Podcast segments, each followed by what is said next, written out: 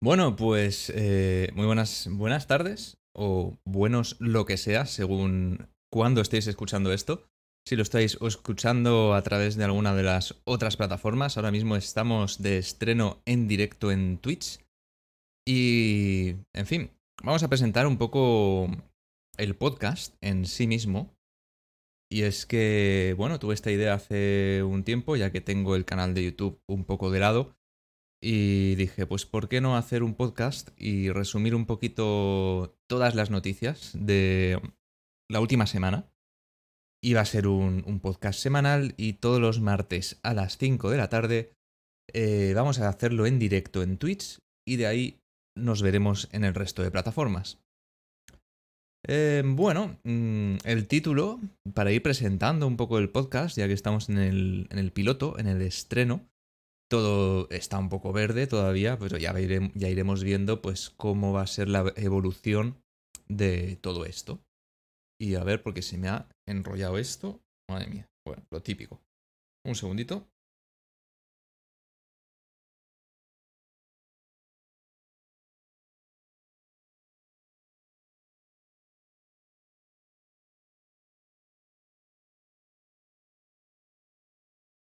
Así se queda.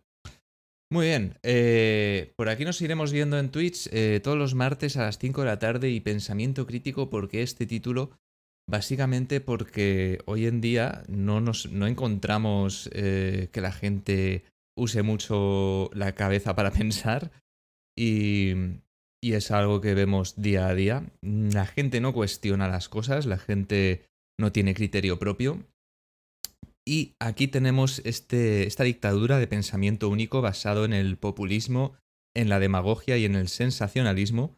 Los medios, por supuesto, se han aprovechado de cómo funcionan hoy en día las redes sociales y es que, pues bueno, con un título y algo rápido, porque la gente tampoco quiere emplear el tiempo suficiente en informarse sobre algo, no quiere mm, perder tiempo en leer sobre una temática, así que cualquier título llamativo que apele a esos, eh, a esos eh, em, emociones o, en fin, hay un montón de, estrategias de marketing y manipulación para que con un mensaje muy corto esto llegue a la gente y esto lo vemos eh, constantemente en política y bueno, pues qué bien queda decir es que las mujeres cobran el 30% menos y aunque esto sea mentira, pues tú lo sueltas ahí como sabes que la gente no se va a informar, pues ala, para adelante. Y esto es lo que sucede hoy en día, ¿no? La gente no cuestiona las cosas, la gente no se informa.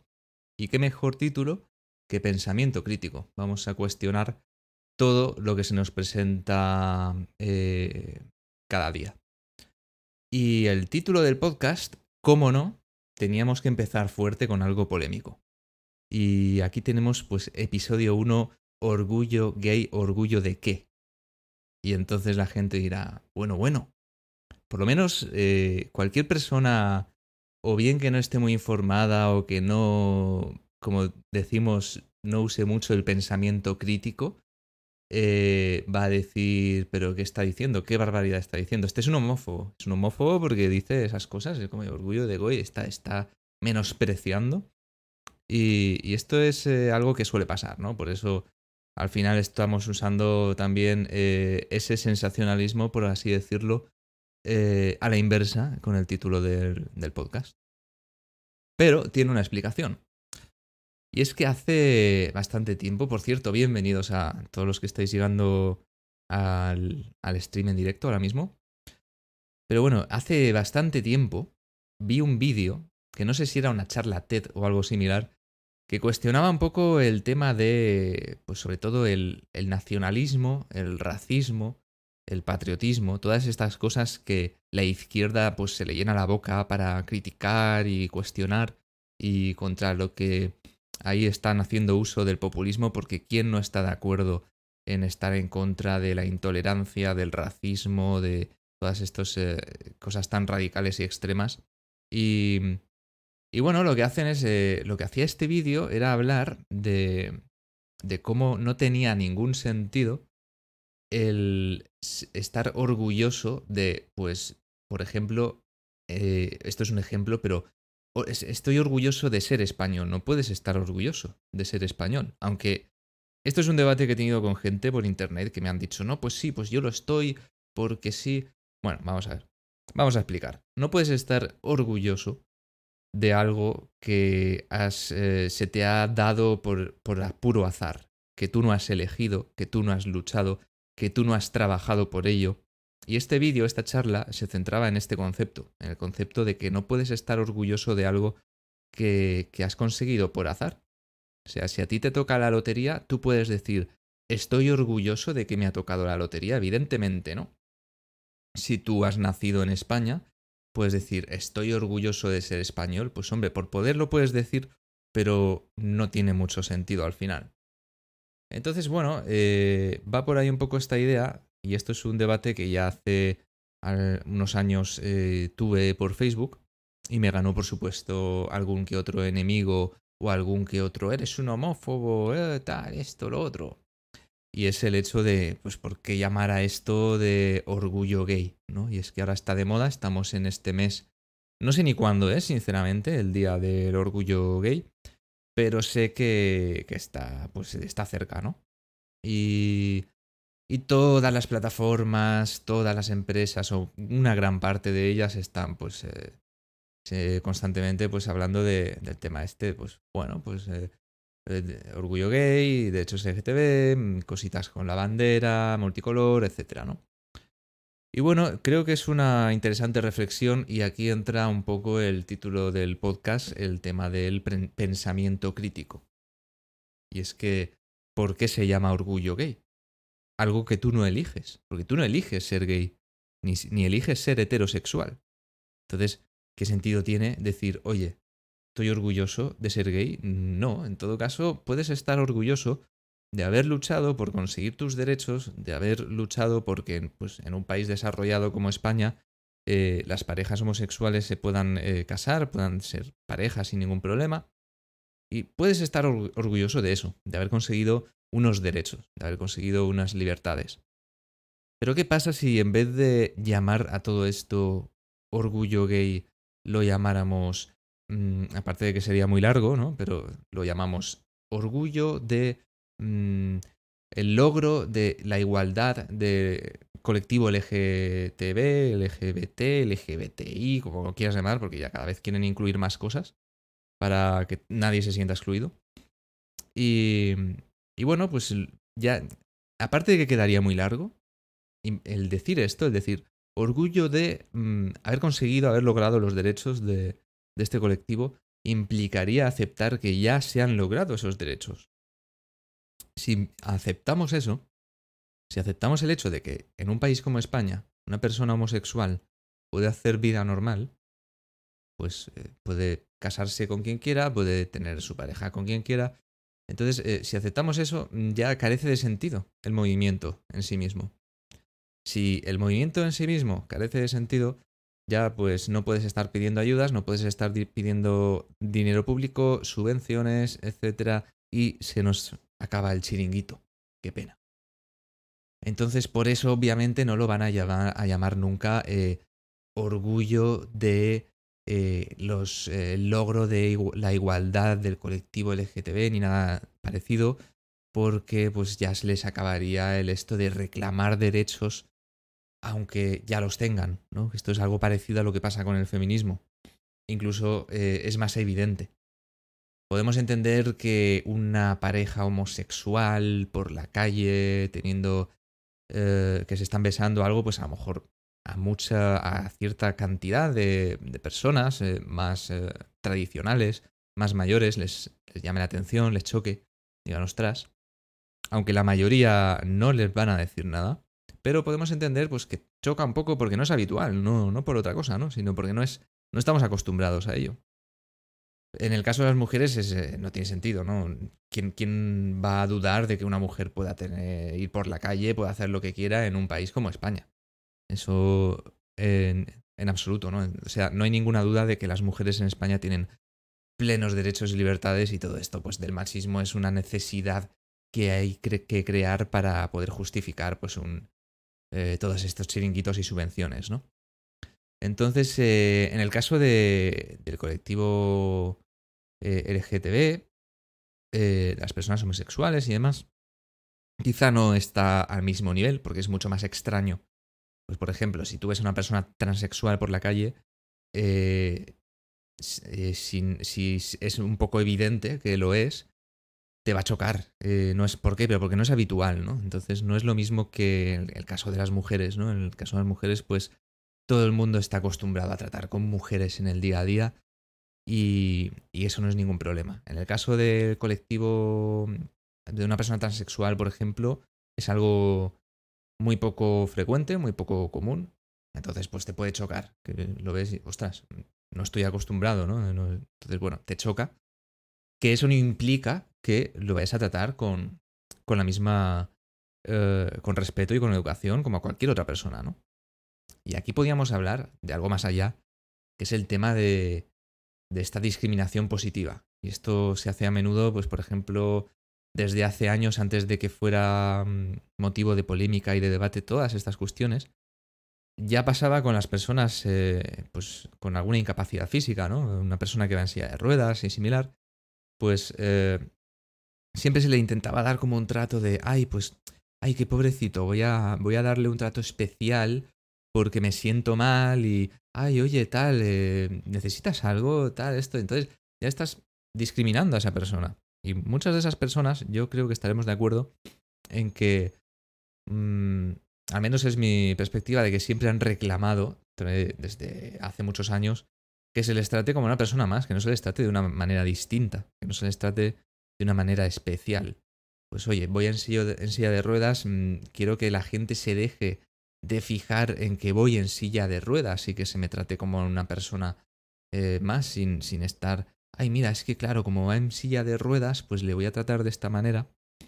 Y esto es lo que pasa muchas veces con estos movimientos eh, de políticas identitarias que nos encontramos hoy en día, pues como puede ser el feminismo o como puede ser eh, pues todo este colectivo de, de los derechos LGTB que por cierto en muchas ocasiones choca con el propio feminismo y, pues por ejemplo, hay muchos, un gran sector del feminismo no acepta que una persona que sea un hombre sea, se sienta mujer y sea tratada como, como mujer.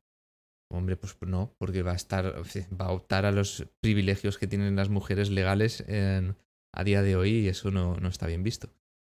O a ayudas y demás, ¿no?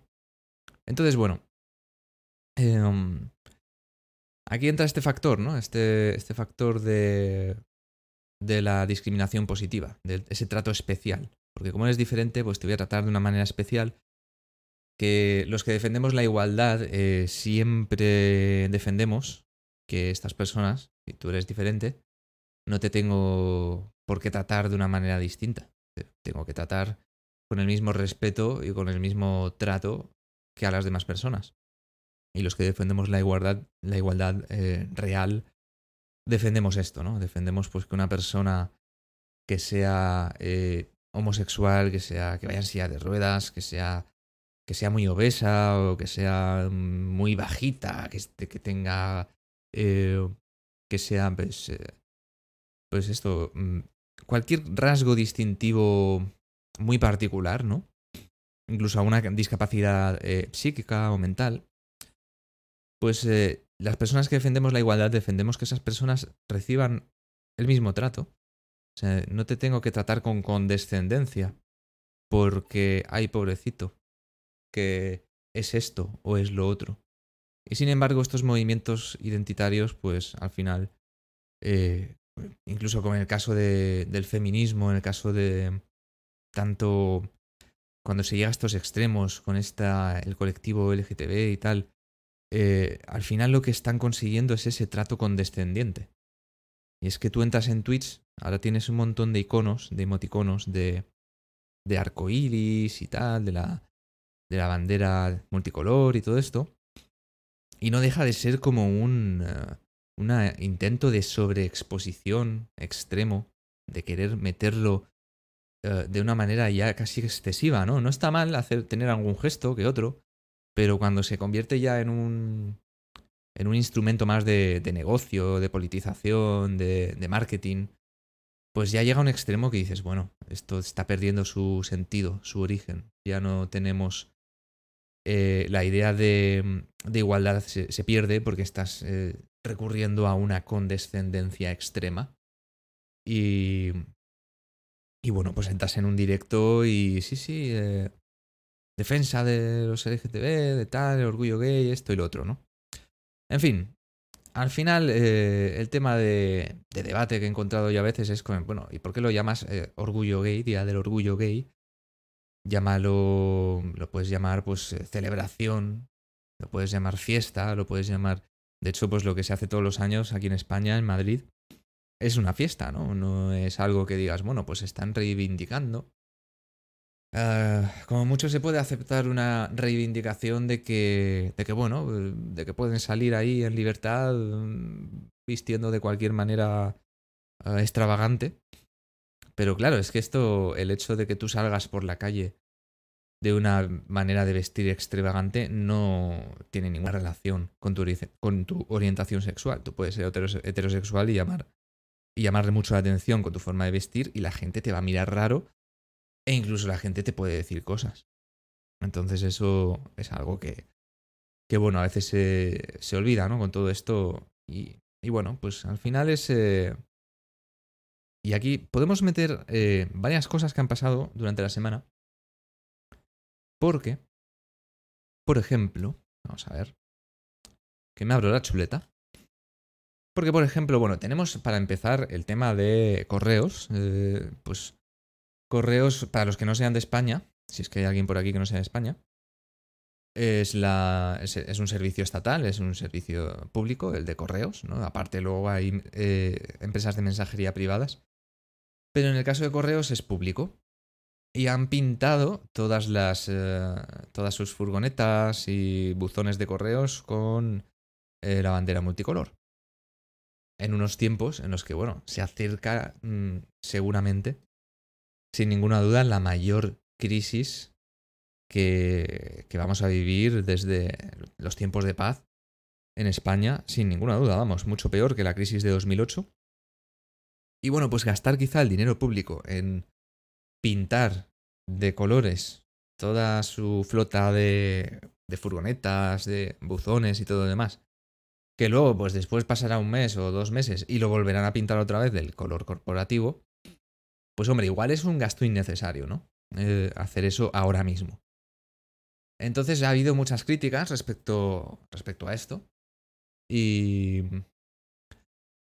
Y claro, si tú criticas esto, entonces ya eres un homófobo, ¿no? Ha habido gente en Twitter diciendo, no, no, es que eh, mira estos que critican, los que critican que Correos haya pintado de la bandera gay eh, sus, eh, sus, coches, es que son unos homófobos, claro, que eso no se puede, no se puede consentir y tal. Entonces ya es un poco como mezclarlo todo, ¿no? Porque no se está criticando el hecho de qué tipo de bandera se pinta, sino el hecho de que se gaste dinero en pintar de cualquier bandera. De hecho, mucha gente lo dice. Es que me parecería igual de mal que lo pinten de la bandera de mi ideología preferida o de que, o que lo pinten, se pongan a pintar de la bandera de España para luego volver a pintarlo del color corporativo y demás. O sea, es que es un gasto innecesario. Pero esto, pues, eh, queda de lado, ¿no? No. Con todo este policorrectismo, esta dictadura de pensamiento, al final eh, es, vemos un poco lo que, lo que pasa y ha pasado con el The Last of Us 2. Y es que ha recibido muchísimas críticas, ha recibido una nota media en Metacritic de los usuarios de tres y pico. Y entonces no han faltado los eh, Social Justice Warriors que han salido en Twitter a decir, no, es que claro, eh, son unos homófobos. Es que es increíble cuánta homofobia. Porque están criticando a The Last of Us 2 porque eh, el, personaje protagonista es una chica que se eh, enrolla con otra chica. Entonces, claro, hay una relación ahí homosexual y entonces todas las críticas a este juego son de homófobos intolerantes. Y, y bueno, pues este es el comodín del, el comodín del, machismo, el comodín de la homofobia, el comodín de. El comodín de lo políticamente correcto. Y esto lo vimos también en el caso de Los Ángeles de Charlie. Esto os lo voy a poner en pantalla también para los que estéis viendo el directo. Vamos a ver. En el caso de Los Ángeles de Charlie, ah, fracasa en, la taquilla. Y su directora, ¿qué hace? Pues la culpa es del machismo. Es que no, he tenido una buena recepción del público con mi película. Porque claro, eh, como los protagonistas son tres chicas. Y he pretendido que exista una carga feminista en la película o algo de eso, no sé, la verdad es que no la he visto, pero sí que hablan de eso, ¿no? Dice, el propio artículo dice que Banks apostó, la directora, por un giro feminista que no terminó de convencer. Y, y bueno, realmente pues no funcionó en taquilla la película y la justificación de, de la directora es, claro, es que la culpa es del machismo. No es que yo haya enfocado mal la película, no es que yo haya hecho un producto que no ha terminado de, encajar en el público, no es que yo a lo mejor haya hecho algo mal, es que la culpa es de los demás. Yo no tengo ninguna culpa. Entonces es el comodín, ¿no? En el caso de Last of Us 2 ha pasado exactamente lo mismo. Es como, bueno, la, la gente critica a The Last of Us 2 principalmente por la historia, Luego hay muchos fans decepcionados, fans de Last of Us 1, que les gustó mucho el juego, que han sido muy devotos de la saga, que han estado, llevan muchos años esperando esta segunda parte. No les ha convencido, ha habido un, una decepción generalizada. Y básicamente ese ha sido el principal motivo por el que este juego ha recibido una mala crítica de la gente, de los usuarios. Pero no van a faltar estos social justice warriors que digan, no, no, no, no, es que cuánta intolerancia, cuánta homofobia. Y, bueno, pues esto al final es una manera de servir a todos estos lobbies, estos lobbies de, de estos chiringuitos, ¿no? Todo esto asociado a lo políticamente eh, correcto, de que hay que defender a las minorías, de que tal y cual, todo esto, se, a raíz de esto, que es una algo que es una causa social justa, se crean todos estos movimientos, estos lobbies y esta industria económica. Y claro, para defender todo esto y estar al servicio de esta industria, que no deja de ser más que otro instrumento más del capitalismo, ¿no? Pues como cualquier cosa que se pueda comerciar, pues eh, ahora mismo el feminismo o, o en este caso el, el tema, todo, todo esto, todos estos movimientos de, defensa de las minorías, ¿no? El Black Lives Matter, en, en este caso, pues el, el colectivo LGTB, pues es un, un, lobby más con el que se genera dinero y beneficios. Y, y toda esta gente, pues eh, al servicio de esto, porque es que al final es el principal, eh, digamos, ejecutor de esta que los, que principalmente se lucran de este negocio, de este populismo, de este sensacionalismo, son los medios de información. Y toda esta gente que no cuestiona todo, todo esto, pues eh, es la información que les llega, lo que ven en los medios, lo que ven en la prensa, lo que ven en la televisión, y es lo que defienden, ¿no? Pues defienden esta, este supuesto relato de esta realidad en la que, eh, nada, pues es, hay unos colectivos que están oprimidos y, el mundo es machista, el mundo es homófobo y hay que defenderles y tal y cual, ¿no? Bueno, yo creo que estaremos de acuerdo, sobre todo pues todas las personas eh, mínimamente maduras y con dos dedos de frente eh, en nuestro entorno, quizá en algunas eh, zonas más rurales, en algunos, sobre todo en algunos países, incluso en España, en algunas zonas más rurales de España, es posible que exista un poquito más de este pensamiento más conservador o tradicional, que no están acostumbrados a estas eh, cosas más modernas, ¿no? De, tolerancia también. Pero en general, yo creo que pues, las personas hoy en día, pues no tenemos ningún problema con una persona homosexual, no tenemos ningún problema con una persona más que homosexual, a lo mejor afeminada, que es lo que puede chocar más un hombre afeminado, ¿no? Que dices, ay, mira, es que tiene mucha pluma, es que esto no sé qué pero no te importa, o sea, pues bueno, lo aceptas, te puede caer mejor, te puede caer peor, te puede gustar más o menos, pero no tienes ningún problema con eso. Y mucho menos yo creo pues que la inmensa mayoría de los españoles les importa un pimiento lo que las personas hagan en su cama, en el sexo con otras personas, les da igual. Oye, acuéstate con quien quieras, haz lo que quieras, sea de tu mismo sexo, sea del otro sexo, sea de que te excite un zapato o una piel de plátano, yo qué sé. Entonces, eh, creo que la mayor parte de las personas no tenemos eh, ningún tipo de preocupación por lo que otras personas hagan en su vida íntima. Y eso es lo bueno, ¿no? Pero, pero hay que crear todo, esta, todo este movimiento de, de, para justificar todos estos chiringuitos, ¿no? De, de no, es que están oprimidos, es que es todo lo otro y tal. Bueno.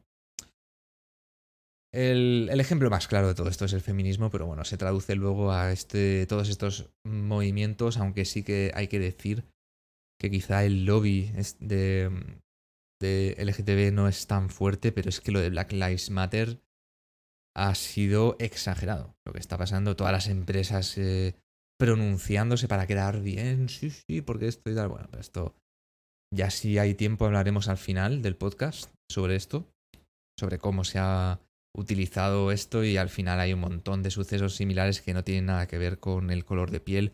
De hecho, es muy cuestionable que lo que le sucedió a George Floyd tuviese alguna relación con su color de piel. No hay ninguna muestra, ninguna evidencia de que el, tío que lo mató eh, fuese, no sé, tuviese nada en contra de los negros. No ha salido nada al respecto. Pero bueno, eh, es lo mismo de siempre, ¿no? Es, un caso de abuso policial, pero como la víctima es de. es negra, es de otro color de piel, vamos a decir que no es. ya no es. ya no es un caso de abuso policial, sino que es un caso de racismo, ¿no? Entonces, es lo mismo. Si tú criticas que pinten de la bandera multicolor y gasten tu dinero, el dinero que tú pagas, porque esto no es gratis, esto lo estamos pagando todos con nuestros impuestos, y de que se pongan a pintar las furgonetas de correos, eh, si tú criticas esto es porque es un homófobo, no es porque estés criticando el gasto. lo criticas porque es un homófobo, eres un homófobo. Si tú cuestionas el hecho de que el Día del Orgullo Gay se llame así, no tiene mucho sentido, pues a lo mejor esto de estar orgulloso de algo que que has nacido así, es como, como, pues bueno, como los nazis. Los nazis estaban orgullosos de su raza, ¿no? Y es algo que no, que no habían elegido. Estaban orgullosos de estos rasgos arios, del, del, pelo rubio, los ojos claros, eh, eh, que fuesen altos y todos estos rasgos eh, étnicos más que raciales. Y, estaban orgullosos de eso y qué sentido tiene, ¿no? Si es que tú no lo has elegido, es que, no sé, a mí me toca la lotería y digo, ay, estoy orgulloso de que me haya tocado la lotería. Pues no, puedes estar contento, puedes estar feliz. Estoy feliz, estoy satisfecho de que... Estoy contento de que me haya tocado la lotería, estoy contento de ser español, estoy contento y feliz por ser heterosexual o por ser homosexual o por ser lo que sea, por ser hombre, por ser mujer, por ser alto, por ser bajo, por ser guapo, por ser feo. Estoy contento por eso. Pero no estoy orgulloso. Si es que no he trabajado para conseguir eso. ¿No? Entonces, esto es lo que sucede y esto es lo que yo siempre he cuestionado, ¿no? Pues que quizá comercialmente vende, no sé. Si no lo cuestionas, pues a lo mejor, bueno, pues sí, orgullo gay y tal. Pero, pero no lo veo mucho sentido. Y creo que, pues, quizá deberían llamarse de otra forma, ¿no? Pues este a este evento festivo que se hace todos los años, pues a lo mejor podrían llamarlo celebración, fiesta de, no sé, muchas, habría muchas opciones. Eh, eh, orgullo de los derechos LGTB, orgullo o, fiesta de del colectivo, o, no sé, muchas formas de llamarlo. Eh, se podría llamar el día, el día de la igualdad del de, colectivo LGTB, ¿no? Pero bueno, se llama orgullo, orgullo, orgullo gay, pues es como, como decir, oye, pues sería como decir el día del orgullo español, a que sonaría a todo el mundo, sobre todo de, este espectro político de la izquierda, le son, dirían, es que eso es muy facha, es que no sé qué, es que, nacionalistas, estos, eh, eh, algo que se llamase el Día del Orgullo Español, ¿sabes? Orgullo español, pues, pues toda la izquierda lo criticaría como tal. Y, pero luego, sin embargo, les parece bien el tema de orgullo gay. Ahí está un poco la incoherencia que siempre tienen esto, este espectro, eh, la izquierda en España, al menos concretamente, que es, vamos, esta hipocresía, esta incoherencia que siempre, siempre hacen gala de ella, porque para lo que ellos defienden les parece bien, pero cuando se trata de, de los otros, de los que no opinan como ellos, ahí está mal, ¿no? En fin. ahí está un poco el resumen. Resumen de, de cuánto, de casi media hora. De todo este tema relacionado con el tema, pues, de orgullo. Orgullo de. Por otro lado, podemos ir pasando a otros temas. Vamos a cambiar un poco de tema. Y vamos a hablar un poco de todo este tema del coronavirus. Ostras, he dicho coronavirus. Ya en YouTube esto se me va a desposicionar. en fin. Bueno. Hoy ha salido la noticia esta mañana de que el gobierno se plantea eh, volver al estado de alarma. Eh, esto ha salido, pues, podemos ver en el artículo de 20 minutos. Lo ponemos en pantalla, en pantalla también. Es que el gobierno eh, decía, pues esto, que la alarma se puede volver a declarar en una parte del territorio, pues eh, dependiendo de si los rebrotes vuelven a crecer y demás, ¿no? Y esto es un poco, pues, eh, lo que ha salido esta mañana, pero luego, atención, porque un momento después, la otra noticia era a las, a ver, la otra noticia sale en, el diario 20 minutos a las 9.41. Y a las, eh, a las casi las 2 de la tarde rectifican y dicen, no, no, el gobierno, el gobierno ahora dice que no está estudiando reactivar la, el estado de alarma, pero que podrían, pero no a corto plazo, pero a lo mejor más adelante, en fin, bueno, ya salen a rectificar. Esto es un poco lo de siempre con este gobierno, con esta inseguridad que nos eh, transmite, porque desde luego seguridad nos transmite en poca. Y es que un día dicen una cosa y al, en el mismo día más tarde dicen otra y rectifican y bueno, pues esto es un poco lo que al final marea mucho al ciudadano también. Y bueno, esto sale un poco a raíz de los rebrotes que hemos eh, que estamos viendo y es que aquí nos dicen que el mapa de los rebrotes de coronavirus en España preocupan los contagios en Huesca, Lleida, Cáceres y Córdoba. Preocupación por los rebrotes. Aparecen nuevos focos en Galicia, Aragón, País Vasco, Murcia, Fuerteventura. Es decir, estamos teniendo rebrotes, estamos teniendo ah, nuevos eh, focos. Vemos por aquí, pues en en un pueblo de Huesca, 14 positivos. En Lleida, 18. Navarra, 21. En Las Palmas, en Fuerteventura, 11 positivos. Recordemos que llegaron en una, en una patera, eh, no sé si fueron cerca de 30 personas y más de la mitad tenían el, virus también. En fin, eh, están saliendo brotes como era de esperar. Bueno, no es ninguna sorpresa. Eh, se van. se han ido eliminando las restricciones. La gente, bueno, aunque hay mucha gente por la calle con mascarilla y demás, es como que ha avanzado muy rápido, que la gente enseguida pues ha empezado a salir a la calle, a salir a las terrazas, como si no pasara nada. Y. Y obviamente, pues era cuestión de tiempo, ¿no? Que al final, pues, eh, salieran un poco más casos. Y aquí entra un poco el tema en cuestión de los turistas.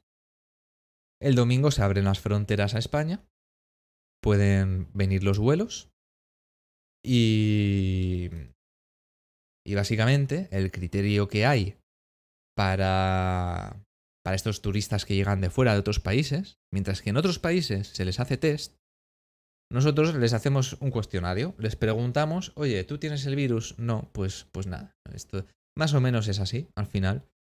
Eh, dicen algunas personas que han viajado en avión que, que desde que llegan en avión al aeropuerto, una media hora de cola de espera para ir haciendo este cuestionario y ya está. Y en algunos casos, si vienen de fuera de España, les toman también la temperatura. Y, ya está. Y dentro del territorio español ni te toman la temperatura ni nada, simplemente un cuestionario. Entonces, bueno, esto hice, no sé si lo habréis visto, pero hice un pequeño meme ayer os lo voy a compartir. A ver, lo tengo por aquí. Ah, aquí está. Y esto, vamos a ver más o menos. Esto es evidentemente caricaturizado, pero vamos a ver más o menos lo que sucede cuando llega un turista a, a España en, en un avión.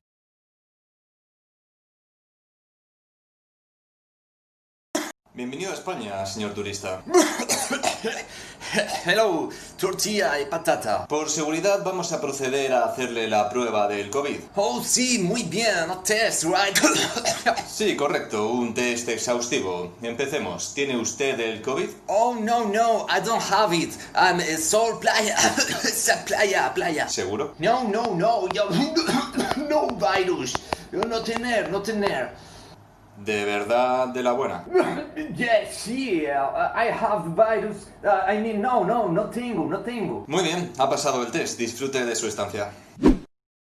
Eh, básicamente, eso es lo que sucede. Esto es así. Eh, como ya digo, en otros países, sin embargo, sí que. Eh, sí que les hacen pruebas, hacen test, hacen test rápidos o incluso uh, test de los otros, de los PCR. Pero aquí no, aquí te hacen unas preguntas y ya está, ¿no? Entonces, eh, esto es bastante eh, peligroso, sobre todo porque sabemos, y lo sabemos porque hay evidencia y ha habido estudios desde hace, de hace varios meses ya, eh, de cómo los aviones son una de las principales fuentes de transmisión del virus. Y es que en un avión pues hay mucha gente en un espacio cerrado y en un espacio pequeño. Entonces, bueno, em, si, bien ahora eh, las compañías aéreas obligan a que lleves mascarilla, eh, aún así, esto es eh, delicado, ¿no? Estamos hablando, pues eso, de un espacio cerrado en el que por mucho que lleves mascarilla, sobre todo vuelos largos, porque quizá en un vuelo de, un par de horas, pues puedes llevar mascarilla, no hay ningún problema. Pero, uff, igual un vuelo de ocho horas, con la mascarilla puesta es un poco incómodo. Es que al final la gente se la va a quitar en algún momento, cuando vaya al baño, tal. Es imposible eh, todo el tiempo sentado en un sitio con la mascarilla, pues es incómodo. En fin, es una fuente de, de virus bastante. de contagios, mejor dicho. Es una fuente de contagios bastante. bastante fácil. Y aquí en España, pues sin embargo, pues bueno, esto es un poco el cachondeo de siempre, ¿no? Todo se hace así como si nada. Pues en, en Aquí, por ejemplo, veo un tweet eh, que dice que para visitar en Chipre te hacen test PCR, en Grecia test, eh, en Japón te hacen test PCR, en Portugal pues, test PCR, en República Checa test PCR, pero en España, para venir a España, eh, un control visual, unas preguntas y fuera. En fin, creo que va a ser evidente que vamos a ir a seguir viendo estos rebrotes no hay que ser ningún adivino. Luego, bueno, luego igual el gobierno dirá, es que no se podía saber, ¿no? Es que eh, nosotros hemos seguido las recomendaciones de los expertos. En fin, en los demás países eh, hacen unas cosas, en España siempre somos, somos especiales. Em, sobre todo con estos gobiernos que tenemos ahora, en fin. Bueno, eh, más ejemplos de un poco de, cómo la diferencia de seriedad y de tratamiento con el tema del virus, pues veo aquí otro tweet que comenta cómo tras realizar pruebas a los 11 millones de habitantes de Wuhan en 15 días, China se propone realizar pruebas PCR a los 22 millones de habitantes de Pekín y ya van por 3 millones. Aquí, sin embargo, pues ya sabemos lo que hay, ¿no? Lo que acabamos de comentar, el cachondeo de que llegas en avión y, y no pasa nada. En fin, el domingo ya se sabe que llegaron 100 vuelos y obviamente esto va a ser algo diario a lo largo de los días y ya iremos viendo. Pues yo creo que de aquí a un mes veremos el efecto. Sobre todo en dos semanas supongo que va a ser el pico clave que nos va o va a ser el comienzo donde vamos a poder empezar a ver um, las consecuencias de todo esto y sobre todo pues dentro de de un mes, pues veremos si tenemos que llegar al extremo de volver a un estado de alarma o no. Eh, sabemos que en algunas provincias ya han tenido que echar, pasos atrás en, los, las fases. Es decir, creo que han vuelto a la fase 2 en algunas provincias. Y, y ya veremos a nivel nacional cómo resulta esto dentro de un mes. Eh, seguramente se, se divida más por autonomías, pero bueno al haber terminado todas las, restricciones de movilidad, incluso entre el propio territorio español, todo puede pasar. En fin. Dicho esto, voy a comentar otra noticia que la verdad es que me hierve bastante la sangre. con este tipo de cosas cada vez que lo veo. Y es que España es el país que menos ayudas fiscales moviliza para las empresas por el coronavirus. El estímulo queda en, España en el 0,9% del Producto Interior Bruto, mientras que nuestro entorno se sitúa en el 10%, que son 10 veces menos. O sea, es que no es que digas, es que estamos por debajo del resto de países, es que es, que es absurdo, es, ridículo, ¿no? Italia, por ejemplo, tiene un plan del 13,2% del PIB, eh, Portugal del 11% y Francia del 8,1%. Eh, en fin, es que, no sé, sobran palabras, es que esto es increíble. Es sencillamente increíble. Surrealista. Es, este es el apoyo a los emprendedores y a las empresas ¿no? que tenemos en, en España. Y es un poco el reflejo de lo que tenemos con la cuota de autónomos. Es decir, aquí tú, para trabajar como autónomo, tienes que pagar una multa de 300 euros al mes y ponle que tú ganas o que tú facturas 600 euros o 700. Estás pagándole la mitad al Estado, es increíble. O sea, tú cobras 700, tú facturas 700 euros al mes, eh, luego descuéntale gastos que tengas de tu negocio y 300, sí o sí, tienen que ser para pagar la cuota de autónomos con lo cual que te quedan 400 euros. Pero ¿quién va a vivir con 400, con 300 euros? Pero es que es, surrealista lo de este país. Eh, y esto es un poco un reflejo, ¿no? Del tema de cómo no han sido capaces de adoptar ningún tipo de exención fiscal ni nada parecido. es, que, es que es surrealista, ¿no? Aquí habla, habla de ayudas fiscales que movilizan para las empresas los países incluye también todo tipo de exenciones, eh, desgrabación de impuestos y demás. Lo digo porque, bueno, en Twitter me comentaron, ah, eso, pues es que faltaba también eh, dar ayudas públicas a las empresas, pero es que no es cuestión de ayudas públicas, este dato lo que analiza eh, incluye también el hecho de que tú hayas reducido impuestos a las empresas durante, la, durante este, estos tiempos de pandemia. Y siendo un, un país, uno de los países peor afectados y probablemente a nivel económico parece ser que el país más afectado, y es que es el que hasta este momento la mayor contracción económica la ha tenido España, de todo el mundo, a raíz del virus. Y, bueno, sin embargo, ningún tipo de ayuda. Es que es increíble. Luego nos sorprenderemos de que eh, tengamos de que en España seamos líderes en, desempleo. Pero vamos a ver, si es que no, no, puede sorprender que España sea líder en desempleo cuando somos líderes en castigar a las empresas y castigar, castigar a las iniciativas de empleo. Es que es así.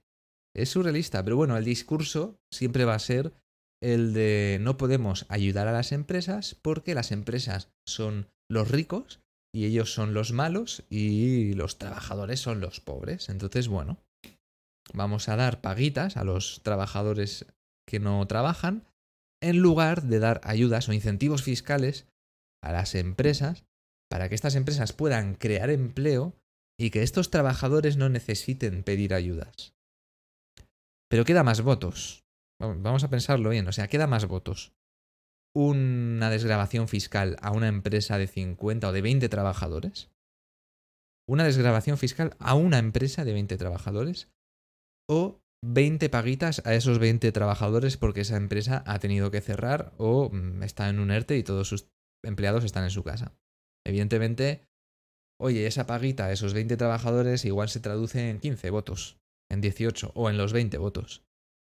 Pero si tú le das la ayuda a la empresa para que la gente siga trabajando y estos 20 trabajadores, la mayoría, ni siquiera sean conscientes de por qué están teniendo la suerte de poder seguir trabajando, gracias a ciertas eh, desgrabaciones fiscales, eh, pues a lo mejor en vez de esos 20, 18, 15 votos, pues a lo mejor de, ese, de ese contexto, de ese grupo, incluyendo a los que gestionan la empresa, pues a lo mejor ganan 4 votos, 5. Es que claro, son muchos menos. No, no interesa, ¿no? Y todo esto es por culpa del de pensamiento que tenemos en este país, con todo este enfrentamiento entre empresario y trabajador, que al final pues es una buscar siempre la confrontación, este clasismo. Y, bueno, pues esta ideología clasista de del empresario que está arriba es el malo y es el que me oprime a mí como trabajador que soy una víctima.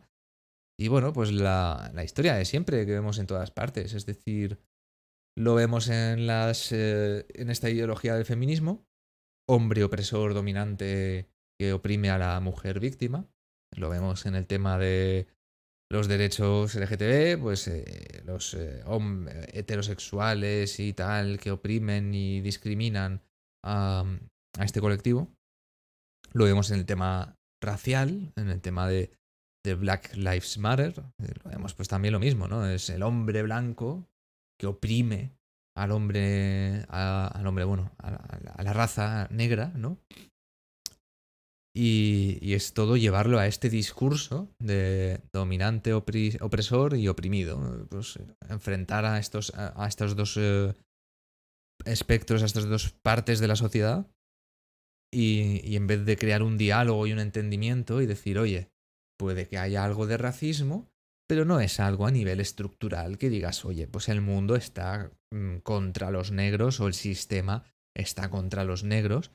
Eh, pues en vez de llevarlo a ese diálogo de entendimiento y conciliador, pues es enfrentamiento, ¿no? Es, es que, es que claro, la opresión es que tal, es que sufrimiento de los negros, de las eh, mujeres, de, de, los homosexuales, de los transexuales, de cualquier colectivo que sea lo suficientemente amplio como para generar este tipo de apoyos y, y bueno, también cualquier el colectivo que le apetezca esta dictadura de pensamiento defender, porque esto pasa con unos colectivos pero no con otros.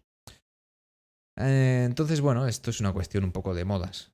Es la moda de ahora, que es defender a estas eh, minorías a, ultranza y no tener ningún tipo, y buscar este enfrentamiento. Y en ningún momento, pues, tratar todos estos temas con, con diálogo y con el aceptamiento de decir, oye, hemos, tenemos, hemos logrado muchos progresos y pues eh, si bien haya todavía cosas por mejorar, obviamente, estamos muy bien, deberíamos estar contentos. Pero esto no vende, esto, esto por supuesto no vende y siempre va a vender más el discurso de es que queda mucho por hacer, es que, es que queda mucho por hacer, esto, lo otro y tal. Bueno. Obviamente,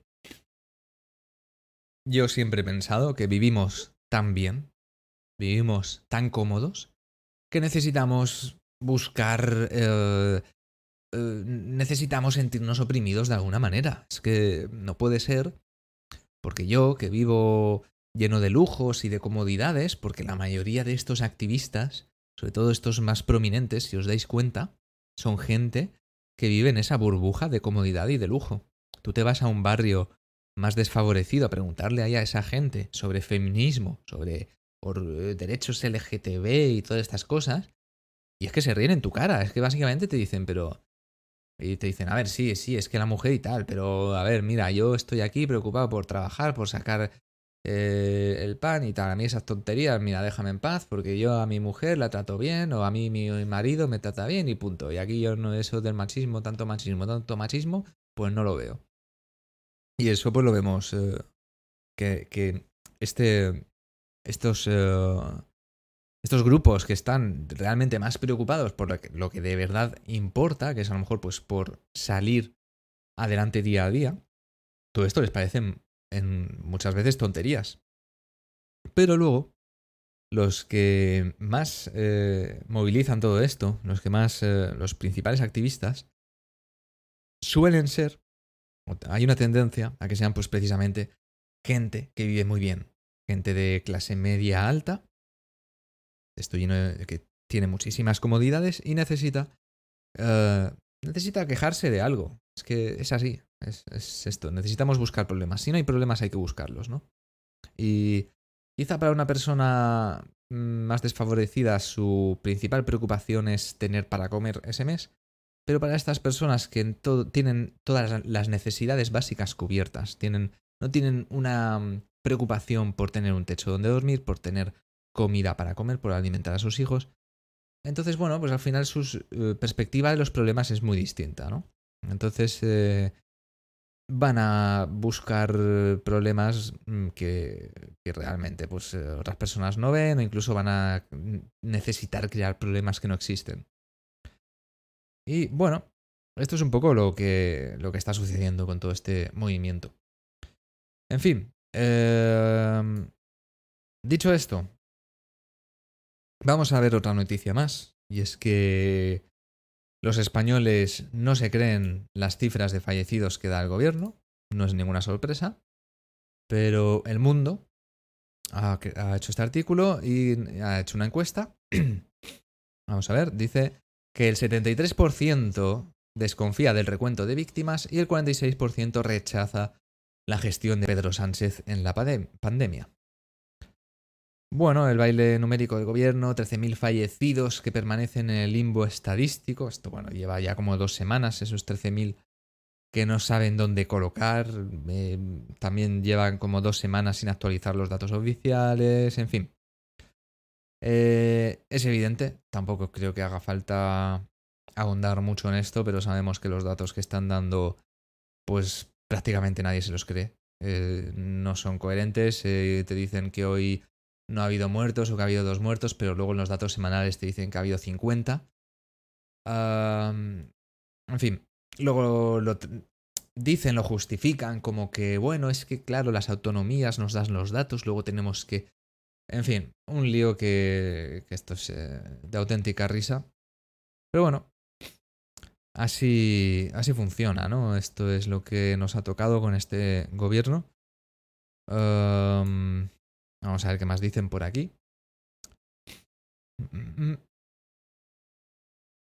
En fin. Básicamente eso. La gente no se cree los datos. No son de fiar. Y bueno, pasamos a la siguiente noticia.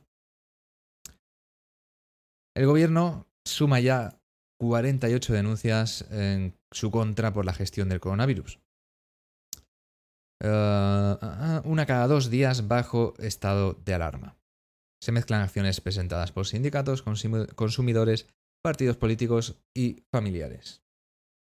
Y bueno, pues aquí lo tenemos, ¿no? Esto al final es... Eh, la gestión está tan estupenda, ¿no? del gobierno. Y es bueno, es positivo que veamos que, está... que por lo menos la gente está tomando medidas, ¿no? y esperemos que... No tengo ninguna esperanza, ¿no? Ninguna fe en que vayan a pagar por lo que han hecho. Pero al final, pues han, han provocado miles de muertos eh, por esta pésima gestión, esta, el reaccionar tan tarde, priorizando, porque era para ellos muy importante la agenda política de la ley Montero y del 8M, porque se habla mucho del 8M, pero se nos olvida de que estaba la ley Montero por ahí en medio y de que al final pues la agenda política de Podemos era presentar esta ley Montero, esta ley de libertades sexuales para el 8M y tenerla lista para entonces. Y estuvieron dos o tres semanas a correprisas para sacar esa ley, uh, sea como sea, porque la querían tener lista para el 8M. Y bueno, es evidente, ¿no? Es evidente que querían básicamente uh, priorizar, o sea, no podían cancelar el 8M después de haber estado dos, tres semanas, un mes trabajando en que esa ley estuviera lista para el 8M y cancelar eventos multitudinarios, lo cual implicaría ah, cancelar el 8M, obviamente atentaba contra sus intereses eh, políticos y de agenda política. Y bueno, pues se nos olvida muchas veces esto, ¿no? El tema de la ley Montero, a raíz de la cual el 8M era tan importante para ellos. Aparte de que ya de por sí pues es importante para este tipo de, partidos, pero en este caso era más importante teniendo en cuenta este contexto en el que habían estado trabajando, o Irene Montero había estado trabajando con esta ley. Y de hecho sabemos que el 6, no, el 3 de marzo, si no me equivoco, se aprobó, se aprobó la ley y estuvieron reunidos el Consejo de Ministros también durante, hubo varios días con varios problemas de entendimiento del Podemos y PSOE con la redacción de la ley. Y bueno, pues al final obviamente estaban ocupados con otras cosas antes que el riesgo de una pandemia global como había anunciado la OMS el 25 de, febrero. Porque en el momento en el que la OMS anuncia este riesgo de pandemia global, ellos estaban preocupados por esta ley de libertades sexuales totalmente innecesaria porque ya todo esto ya estaba regulado. Entonces, bueno. Y nada, y así vemos que se han eh, abierto varios eh, indicios, o sea, bueno, varias investigaciones penales. Pero, como digo, no tengo ninguna fe en que esto prospere mucho. Al final, pues tienen muchas maneras de tirar balones fuera, de decir, no, es que yo no, porque a mí me dijeron esto. Es que nosotros no, porque nos dijeron esto otro. Y al final, pues van pasando la pelota y aquí nadie paga. Esto es lo que sucede siempre con las administraciones en, España. Bueno, ah, se les impone una fianza, estos días en el preliminar, bueno, tampoco una vez que se organicen todas estas acciones por grupo, se remitirán a Fiscalía para que fije, su, fije postura sobre competencia, bla, bla, bla. Muy bien. En fin. Ah, bueno, para terminar, podemos comentar con todo lo que ha sucedido de Black Lives Matter. Eh, es evidente, ¿no? Todo lo que hemos visto. Pero ya estamos, hemos visto que han retirado lo que el viento se llevó del catálogo de HBO por considerarle una película racista y que la iban a volver a incluir, pero con un mensaje aclaratorio al inicio de la película, pues el típico mensaje diciendo, no, es que esto, el racismo no está bien, esto es una película y tal, no, no vayas a ser tan tonto de pensar que, bueno, que, en fin, es increíble, ¿no? Pero sí, una película que trata de un contexto en el que existía pues ese racismo, esa esclavitud, eh, pues eh, no sé, es que es como si decimos que una película sobre la Segunda Guerra Mundial en la que aparece Hitler, pues hay que quitarla porque, eh, porque es nazi la película, ¿no? O sea, vamos a ver, está contando una historia, ¿no? Y esto pues lo mismo con lo de siempre, ¿no? La violencia, en fin, una película sobre una guerra o sobre una película en la que la gente se pega tiros y se asesina está haciendo apología de la violencia. Esto, la polémica clásica y típica de los videojuegos. De es que los videojuegos son violentos y tal y cual. Bueno, y las películas no. Pero bueno, esto es a lo que estamos llegando. Y así de ridículo es todo esto. A ver, pregunta por el chat. Eh, ¿Van a enjuiciar por lo de tardar en tomar medidas para el COVID-19? Bueno, de momento lo que hay es un montón de, de querellas, como hemos dicho. Hay 48 denuncias eh, en contra de, del gobierno. Y, ya veremos eh, si prosperan o no estas denuncias. Así que, bueno, por el momento las denuncias están ahí.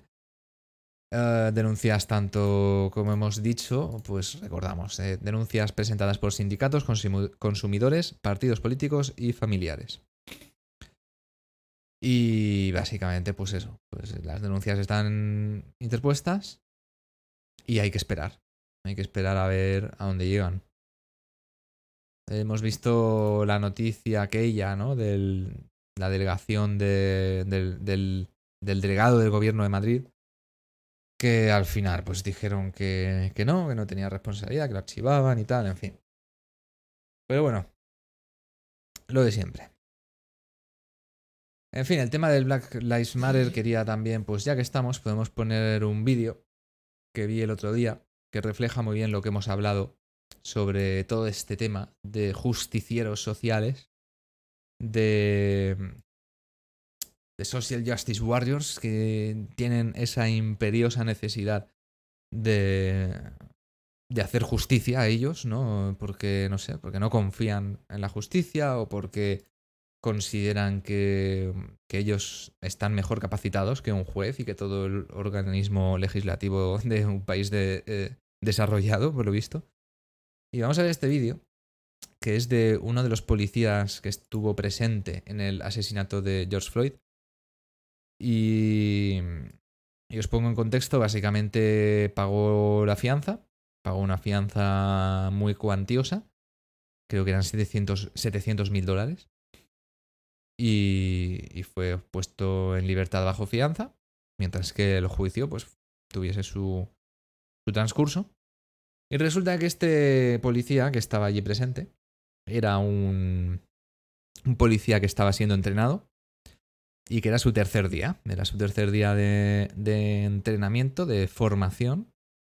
Y básicamente, pues eso, es, pues imagínate, tu tercer día de trabajo en una empresa, en un sector, en algo en lo que eres nuevo, ¿no? Que pues supongo que allí, como aquí, tendrían sus, tendrán sus academias y todo eso, pero bueno, tu tercer día eres eh, un rookie, un novato, y te ves en esa situación, ¿no? Entonces el, el policía lo que hizo fue decir, eh, decirle al, al, este que no sé si a su instructor, el, el tío que, que, asesinó a George Floyd, pero le dijo, no creo que debieras estar haciendo eso.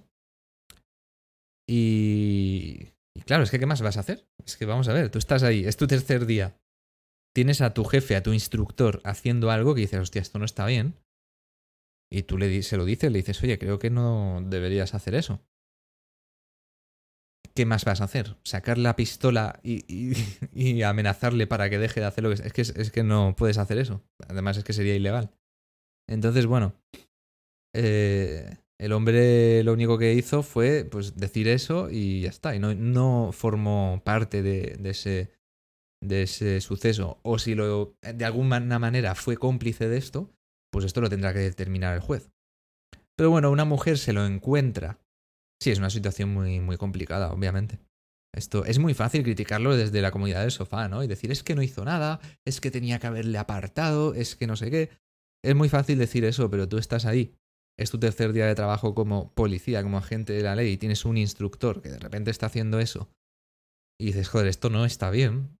Y se lo dices, pero pasa de tu cara ¿Y, ¿Y, qué haces, tío? Es que no. Es que es lo que, lo que decimos, no vas a empujar a tu jefe. O sea, a mí que alguien me, que alguien me, me diga que, que va a coger y va a empujar. Es que, claro, luego tampoco es un trabajo usual, ¿no? No es como si tú vas a, un super, a trabajar en un supermercado y de repente le tu jefe o tu encargado del supermercado se pone a pegar a alguien, entonces tú coges y, lo quitas. Pues, pues, pues, al final estás trabajando en un supermercado. Pero es que cuando eres un agente de la ley y tienes un instructor que es un superior que está haciendo una actuación que implica una. que implica, pues obviamente, eh, la, implica violencia, porque es que son agentes de la ley de, de seguridad, es que tienen. trabajan con eso, trabajan con la violencia. Eh, o, trabajan eh, defendiéndose de la violencia. Entonces, bueno, es muy fácil, ¿no? Decir, no, es que tenía que haberlo empujado y tal, pero es que te ves en una situación así y ya miras tú. Total, que Independientemente de esto, ya tendrá que, sentenciar un juez, ¿no? Y decir, oye, pues ha sido cómplice o no, o omisión de ayuda o no, eso lo tendrá que determinar el juez. Si la omisión de ayuda está por encima de la subordinación a un superior, en este caso, eso, pero es algo complicado porque entra ahí algo en conflicto, que yo no soy un experto en leyes y menos en leyes de en Estados Unidos, como para saber mmm, qué prima ahí. Si el ayudar a esa persona víctima o, esa subordinación a un jefe o a un instructor cuando tú eres un tío que te están enseñando. Total, que una señora se le encuentra a este hombre por, eh, un supermercado y vamos a ver el vídeo. Oh. Oh. Because this video is going be on the internet. Yeah, he has the nerve to literally come outside thinking that we don't know what he looks like. How dare you? You're not going to be able to comfortably live in Minnesota after this, or anywhere. And you will be going back to jail. Trust. Trust. Yeah, he bailed out. How'd you get the money? How'd you get the money? Esto es el, esto es el final del vídeo. No sé por qué el vídeo empieza con eso. Vamos a ver el principio. Aquí está. Por lo visto la tía se pone a grabarle ahí en el supermercado. What's your name? Oh, yeah, that's me. It is Entonces, bueno, el, el hombre va, está ahí comprando en el supermercado y ves a una tía así grabándote en tu cara y le dices, ¿qué? Y entonces le- la tía le pregunta que cómo se llama. Que ya es para decir, ¿a ti qué te importa, no? ¿Cómo me llamo? Pero bueno, el tío dice, oh, sí, soy yo, soy... it is you. So you're out of prison Yes. and you're Porque sabe que le ha reconocido, ¿no? Por todo lo mediático que ha sido este caso ahí en Estados Unidos y ha salido en todas las televisiones, su cara, etcétera. Y bueno, el tío en vez de a lo mejor contestar, oye, ¿a ti qué te importa? ¿Quién soy yo? ¿Cuál es mi nombre? eh, le dice, sí, mira, soy yo. Ya está. ¿Para qué vamos a con tonterías? Sí, soy yo, soy tal. Y ya ha salido de la cárcel, tal, sí, sí. comfortably shopping in Foods as if you didn't do anything. I'm not, I wouldn't call it comfortably. I would just say getting necessities. Le dice, ay, est- estás aquí tan tranquilo, tan a gusto comprando. Y, dice- y él dice, hombre, yo no lo llamaría a gusto, simplemente estoy pues adquiriendo mis productos de necesidad. Or helping. Do you- I don't think you should have that right. I don't even think you should be out on bail. I can understand. I mean, that. how does it Le dice, no creo que te- deberías tener el derecho de estar aquí comprando y que estés fuera de. que estés en. eh, en- eh, bajo fianza, ¿no? Que estés libre. Y le dice, puedo entender eso, el tío. O sea, es que el tío, vais a ver que tiene una actitud ejemplar en todo momento, ¿no? feel? I'm sorry you feel that way. No, you're not sorry. I can understand. I mean, that. how does it feel? I'm sorry you feel that way. No, you're not sorry. Bueno, la tía, "Ey, ¿cómo te sientes, eh? Tal, no sé qué. Y le dice, bueno, eh, lo siento por que te sientas así. I'm sorry that you feel that way. Y dice, siento que te sientas así. Y no, no, tú no, tú no lo sientes, tú no lo sientes. Y tal. Like, you're ya el tío dice, bueno, hasta luego. literally outside here comfortably as if you didn't kill that man. Le dice, "Ah, estás aquí comprando tan a gusto como si no hubieses matado a ese tío. Que Es que él no lo ha matado. Como mucho puedes decir lo que hemos comentado de omisión de ayuda, pero es que él no lo ha matado. Pero este, "Ah, le has matado a ese tío. Did you think that people weren't gonna recognize you? Honestly, did you? Bueno, la tía se pone a perseguirle y a gritarle ahí en el supermercado. You don't have the right to be here. Que no tienes el derecho de estar aquí. Pero lo dirás tú, gilipollas. Es que es increíble. Es que realmente aplaudo en este caso la, la actitud de este señor, eh, independientemente de lo que haya podido o se sentencie que haya hecho en este caso, en el caso por el que se le está eh, acusando. Pero aquí es que su actitud es ejemplar. O sea, es que está... eh, a mí me dicen eso, es que no tienes el derecho de estar aquí. eh, lo, dirás tú. O sea, ¿quién, quién dice que tengo el derecho o no? Lo dices tú. El, el juez me ha dado el derecho de estar aquí, no tú. Pero bueno, esta, esta sabe más que el juez, sabe más que los jueces, sabe más de legislación. Yo lo que no entiendo es cómo esta tía está en un supermercado acosando a otra persona en lugar de, en lugar de estar dictando sentencias en un, en un tribunal, porque vamos, no sé. Pero bueno, You, you, you killed somebody in cold blood. You do not have the right to be here. No, we don't want you. "Ah, has matado a alguien y no sé qué, y estás aquí y tal. Y el tío, "Ah, yo lo entiendo, eh, bueno, yo, voy a, yo cojo mis cosas y me voy. O sea, es que el tío tiene una actitud ejemplar en todo momento. También se comprende, porque obviamente el tío no es tonto y sabe que es- esto lo está grabando y que puede ser utilizado en su contra en un juicio. De hecho, en este caso, con la actitud que tiene el tío, es que puedes hasta ayudarle este vídeo en, en el juicio. you to get your stuff. We want you to be locked up. You're honestly in Cub Foods comfortably shopping. La tía dice que debería estar encerrado, tal y cual. Bueno, pues eso porque lo diga ella, ¿no? Entonces, bueno. Out of prison. Like, do, do you feel any remorse for what you did? Do you? Ma'am, I'm just gonna grab my stuff. and This is the officer who was let out of jail today for shooting George Floyd. Or, I'm sorry, suffocating him. Y bueno, aquí se pone a gritar a la gente. Este es el, el, el policía que ha sido eh, puesto en libertad hoy por disparar a George Floyd. Ay, perdón, por, por ahogarle. Es increíble, ¿no? O sea, no sé si realmente la tía sabe que ni siquiera fue él el que lo hizo. Pero bueno. Y habría que entrar en cuestión de que ni siquiera sepa la tía el contexto de que este era su tercer día de entrenamiento y, y que lo que hizo fue precisamente decir, no creo que tenga eh, que de- deberías estar haciendo eso. Pero claro, probablemente todo esto la tía no lo sabe. Y por eso, por eso la justicia social no puede ser nunca algo bueno. Porque eso es lo que hacíamos en la Edad Media. Y quiero pensar que en todo este tiempo, toda esta evolución, pues hemos, algo hemos avanzado, ¿no? En términos de justicia y de libertad.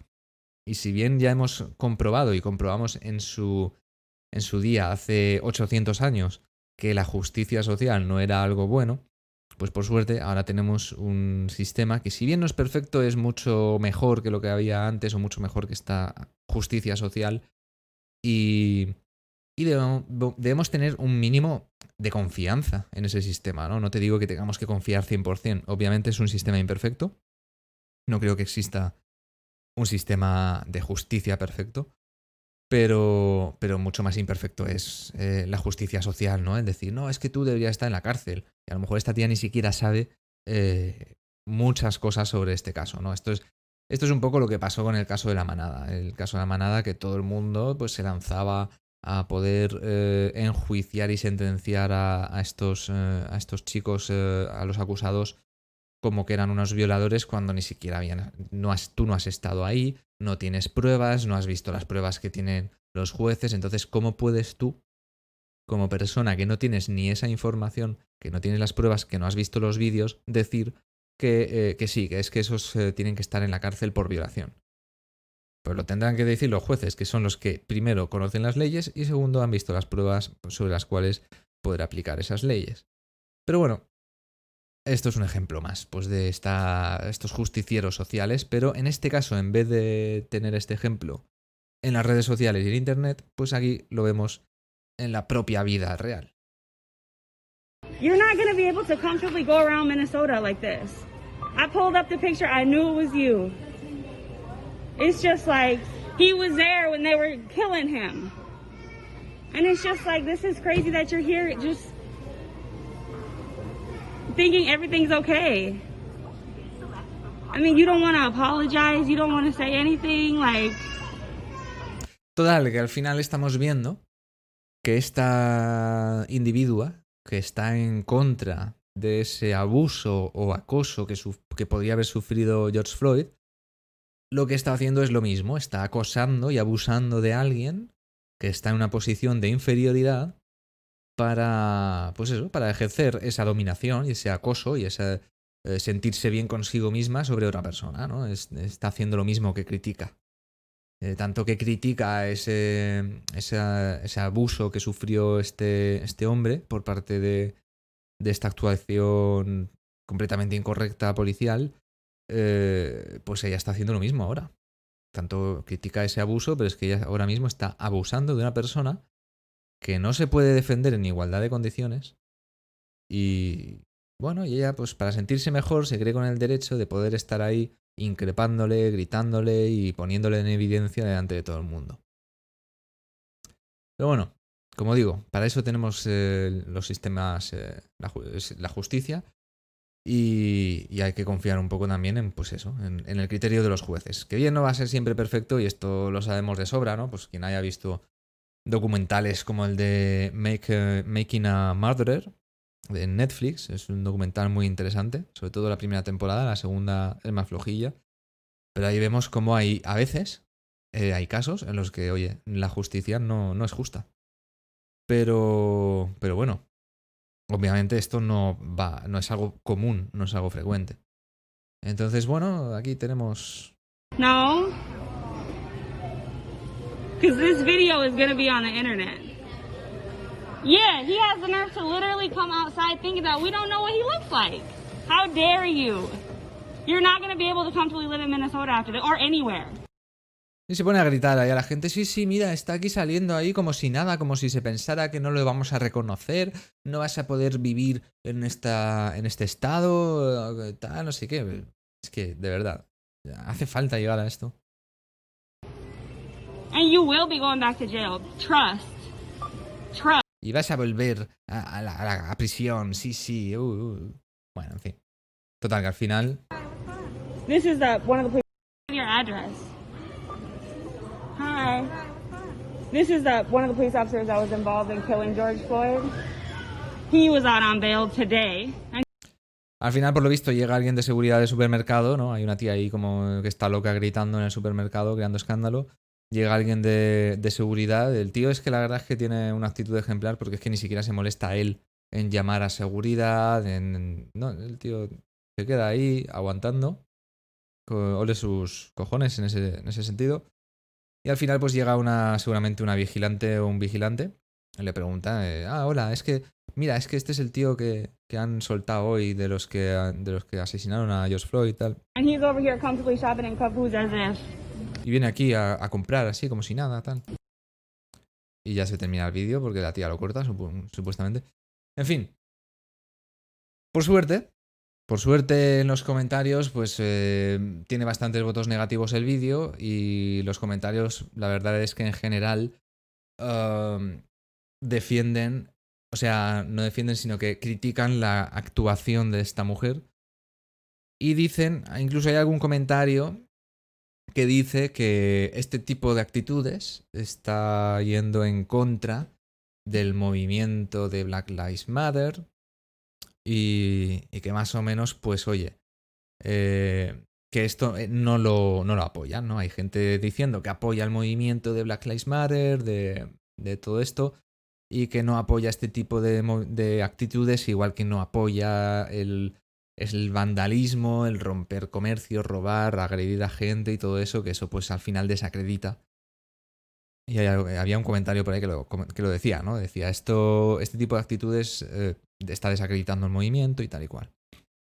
Y que eh, hay que dejar que, que la propia justicia haga su trabajo, ¿no? Es que esto al final pues es así. Y ahí luego ya hay gente comentando el tema de que este era eh, este, un agente que estaba siendo, estaba en formación, que estaba siendo entrenado y, y que lo dejen, eh, que dejen a las autoridades y a la justicia actuar.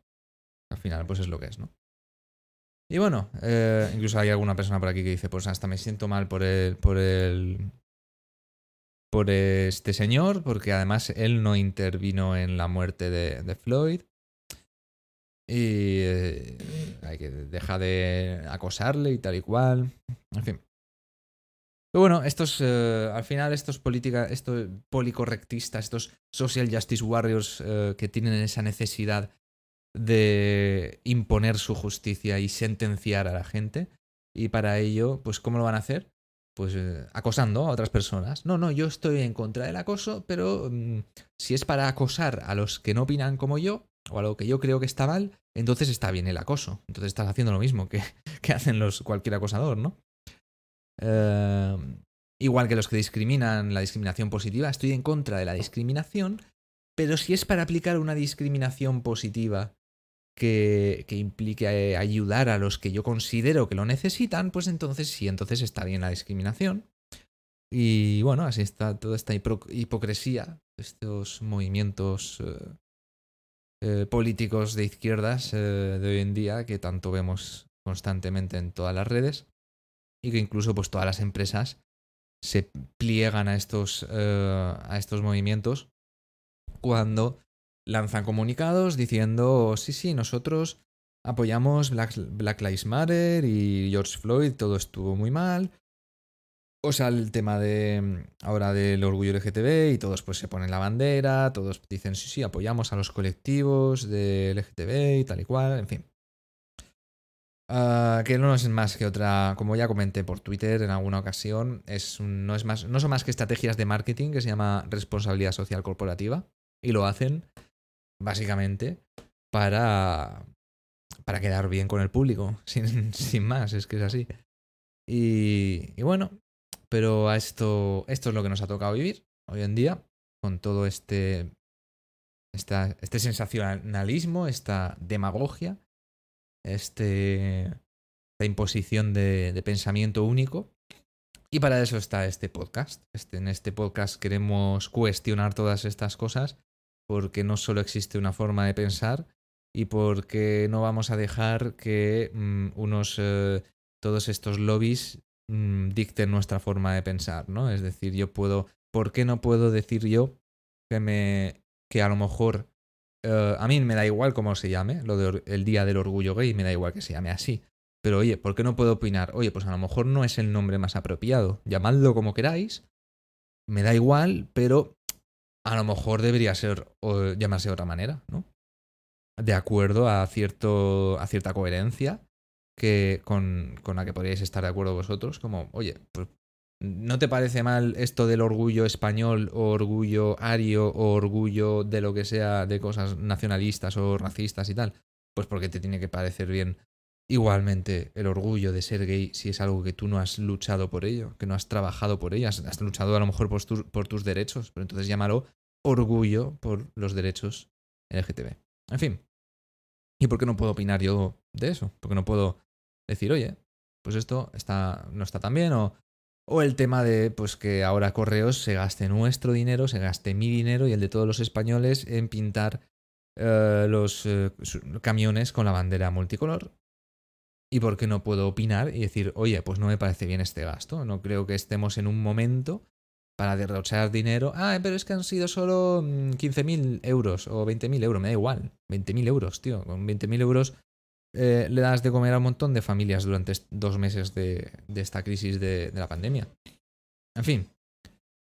Eh, ¿Por qué no puedo opinar yo de eso? Ah, no, es que como, como es algo que se ha hecho por, el, por un colectivo LGTB o es algo que se ha hecho por el feminismo, eh, entonces ya es intocable, ¿no? Entonces, todo lo que hagamos bajo este contexto ideológico de lo que se supone que es eh, políticamente correcto, es intocable.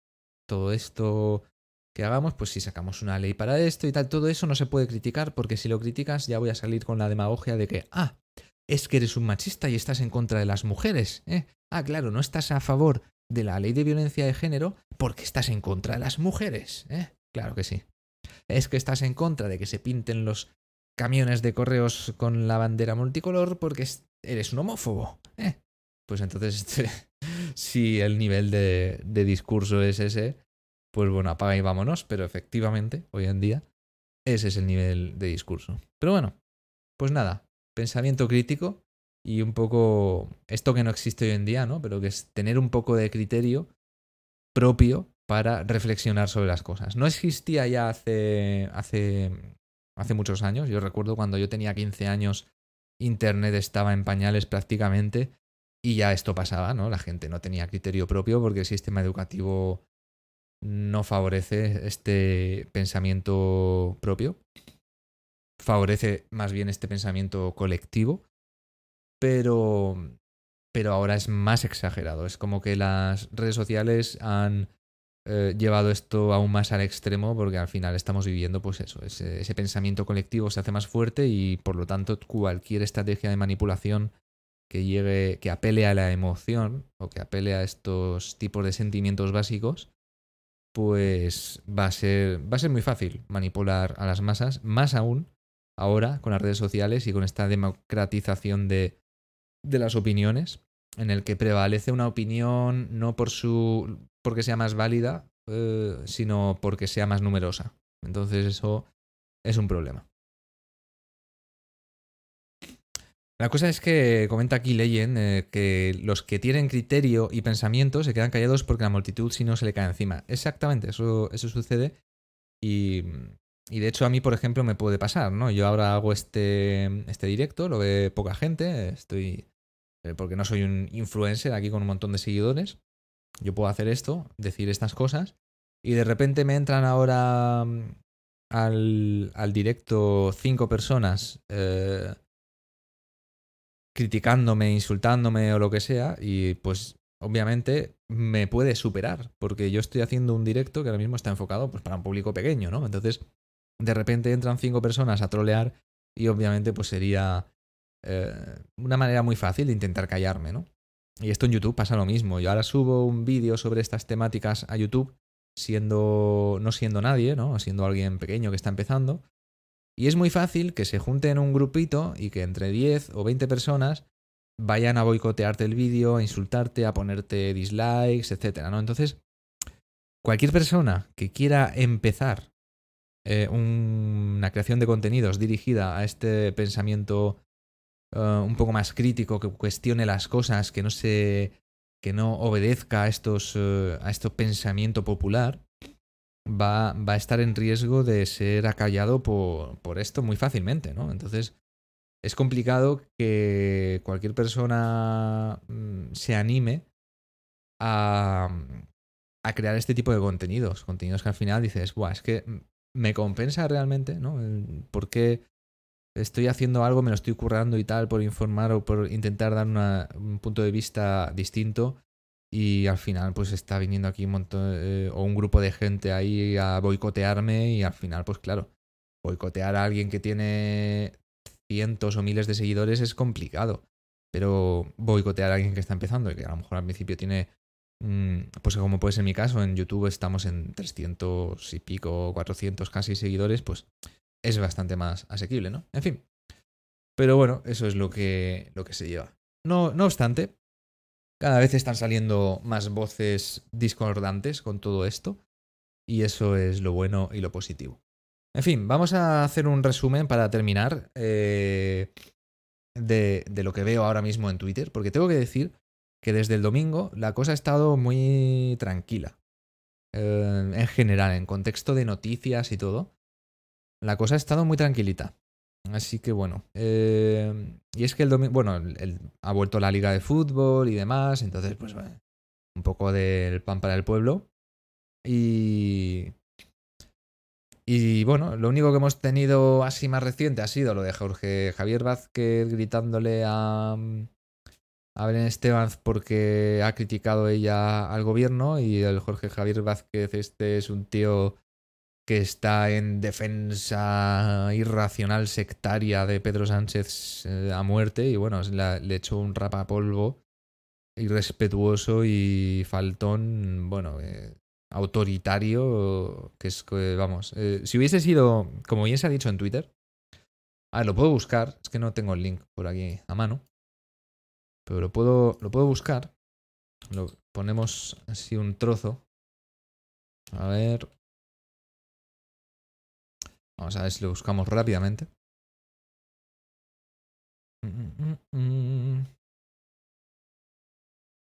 Si es que lo encuentro, porque ahora esto fue el sábado, si no me equivoco. Estamos ya a martes y no sé si voy a encontrar el vídeo. Bueno, mira, acabo de ver una noticia que dice Mediaset no descarta cargarse a Jorge Javier Várquez tras la bronca. Vamos a ver, la cuestión es que si esto lo hubiese hecho cualquier político de derechas, cualquier, en cualquier medio de derechas o cualquier presentador de televisión simpatizante de derechas, ese tío ahora mismo estaba en la calle ya. O sea, es que ninguna duda, vamos. Uh, la cadena lo hubiese despedido ipso facto. Pero claro, como lo ha hecho alguien uh, que defiende a ultranza a Pedro Sánchez y a Podemos, pues la cosa cambia, ¿no? Entonces ya no es lo mismo. Pero bueno, que no, no encuentro ahora mismo. Él así quiero que es la mía. No vayas con ese Pues rollo barato. no. Mira, aquí ¿eh? lo tengo. Yo, Jorge, yo Aquí tengo algo. Tengo un trocito, os pongo el trozo este. he oído cosas, él ha sido valiente, ha dicho su opinión, la que respeto.